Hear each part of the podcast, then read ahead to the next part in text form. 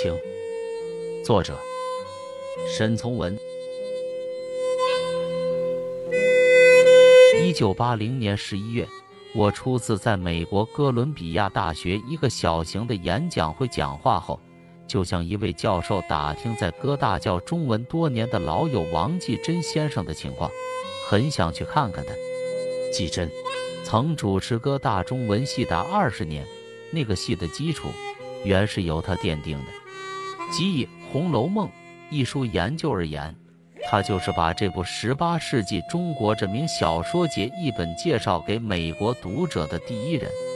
人家告诉我，他已退休二十年了，独自一人住在大学附近一个退休教授公寓三楼中。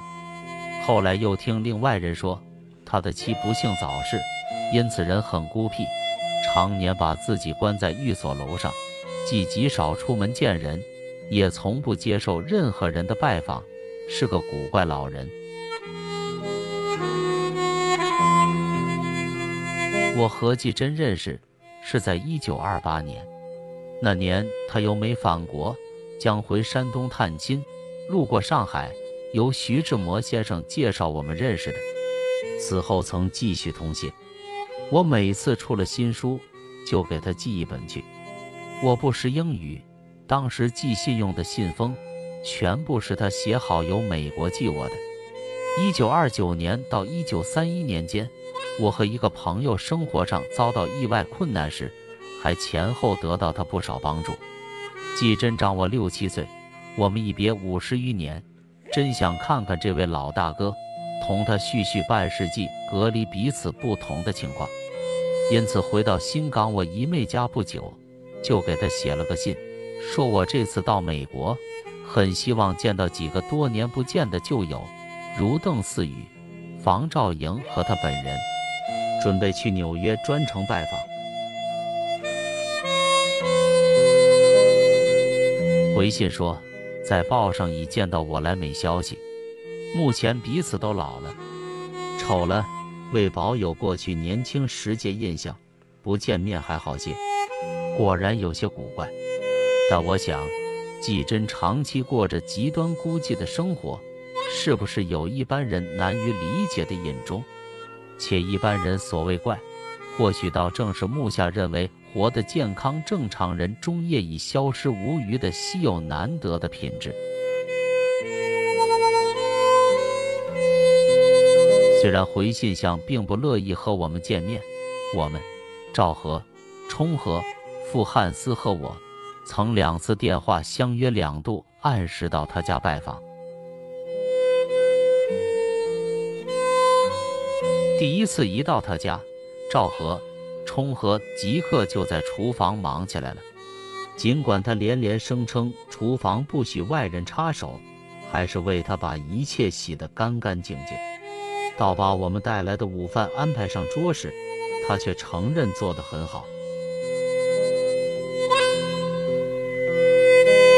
他已经八十五六岁了，身体精神看来还不错。我们随便谈下去，谈得很愉快。他仍然保有山东人那种爽直醇厚气质。使我惊讶的是，他竟忽然从抽屉里取出我的两本旧作《鸭子》和《神无挚爱》，那是我二十年代中早期习作，《鸭子》还是我出的第一个综合性集子。这两本早年旧作，不仅北京、上海旧书店已多年绝迹，连香港翻印本也不曾见到。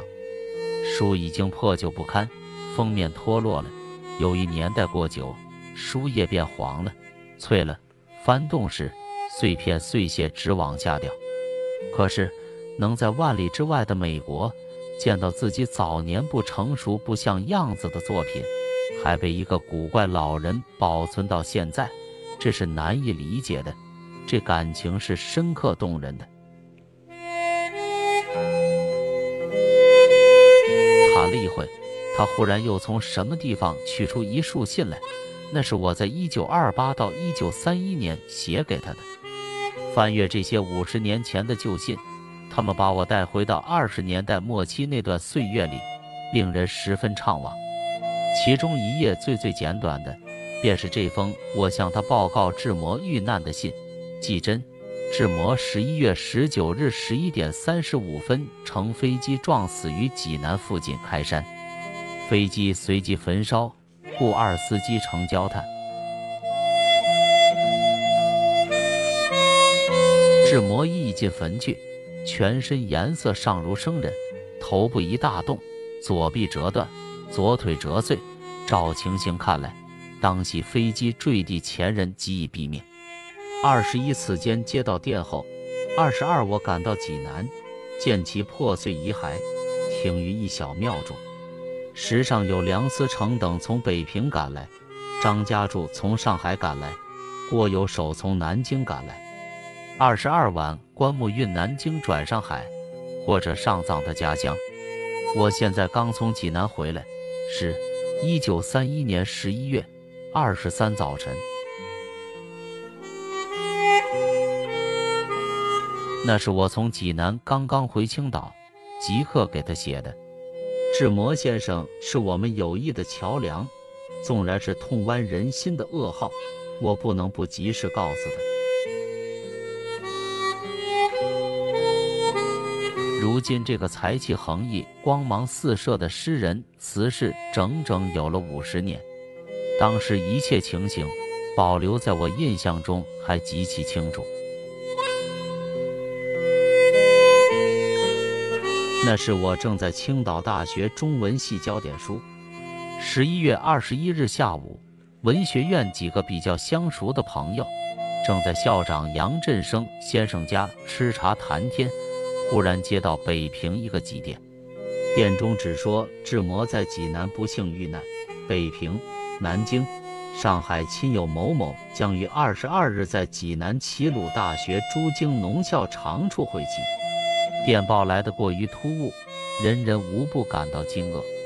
我当时表示想搭夜车去济南看看，大家认为很好。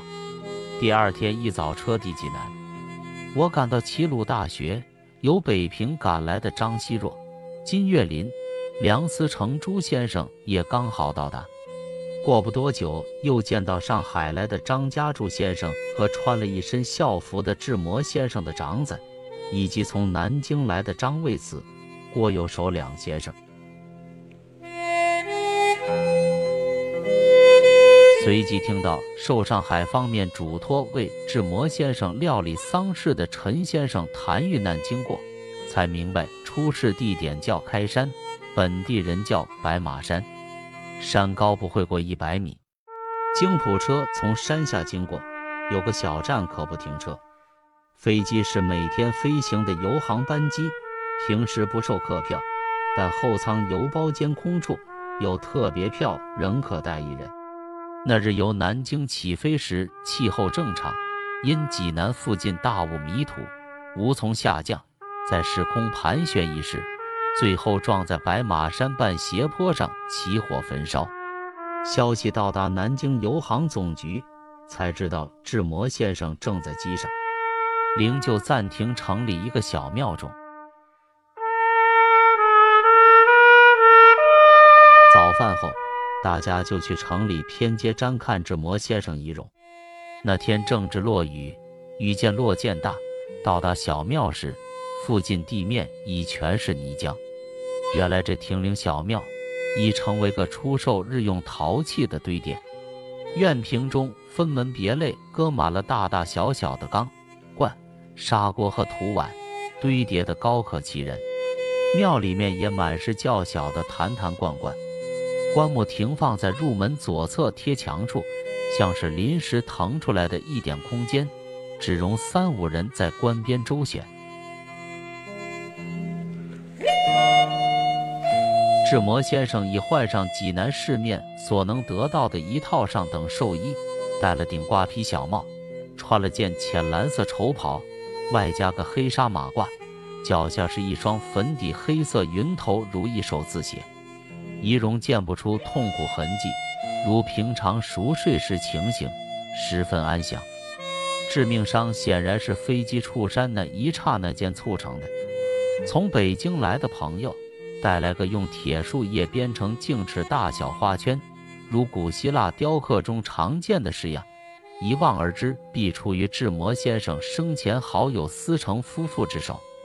把花圈安置在棺盖上，朋友们不禁想到，平时生龙活虎般天真醇厚、才华惊世的一代诗人，竟真如为天所寄，和拜伦、雪莱命运相似，仅只在人世间活了三十多个年头，就突然在一次偶然事故中与世长辞。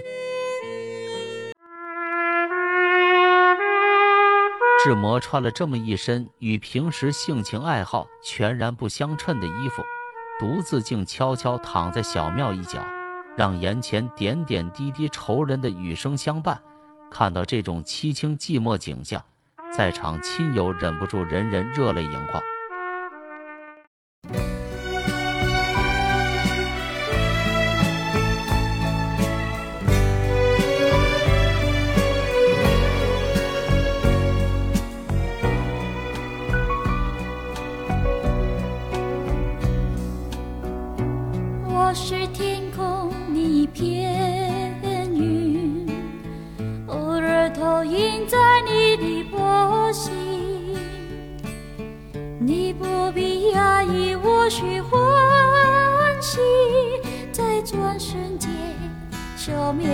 中影。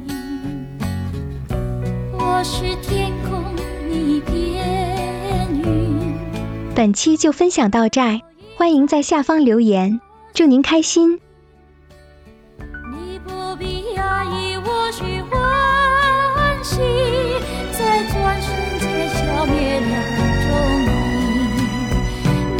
像风。